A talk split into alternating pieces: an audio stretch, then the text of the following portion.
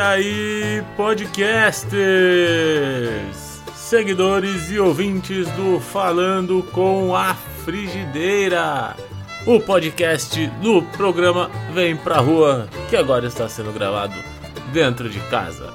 Bom dia, bom dia, bom dia! Mais um episódio no ar, fresquinho e quentinho.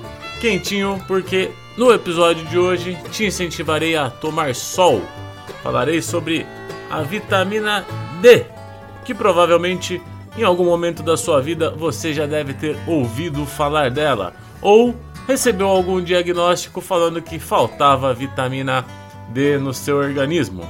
A vitamina D é responsável pelos nutrientes do organismo e pode ser encontrado também em alguns alimentos, só que em baixa quantidade. Por isso a importância de ficar exposto ao sol. A vitamina D de síntese cutânea, também chamado de colecalciferol ou vitamina D3, depende principalmente do sol e dos raios ultravioleta B. Em contato com a pele, os raios UVB reagem com o colesterol e a partir daí começam múltiplas reações químicas que sintetizam essa vitamina no nosso organismo. A exposição solar é responsável por praticamente toda a vitamina D do nosso organismo. O grande problema, no entanto, é que o tempo de exposição necessário para a obtenção de vitamina D no organismo tem diminuído cada vez mais devido às mudanças de estilo de vida das pessoas e da população, e é utilizado muito protetor solar, que bloqueiam essa ação dos raios UVB.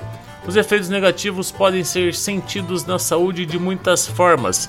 Uma delas é a baixa da imunidade. Então, nesse momento, principalmente de quarentena, é extremamente importante todos se exporem ao sol para completar aquela dosezinha diária de vitamina D e se manter mais saudável.